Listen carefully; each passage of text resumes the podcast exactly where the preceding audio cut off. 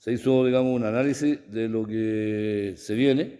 Este sistema frontal va a comenzar cerca de las 12 horas de mañana, donde se prevé, digamos, que la máxima intensidad sea a partir de las 14 horas hasta la madrugada del día miércoles.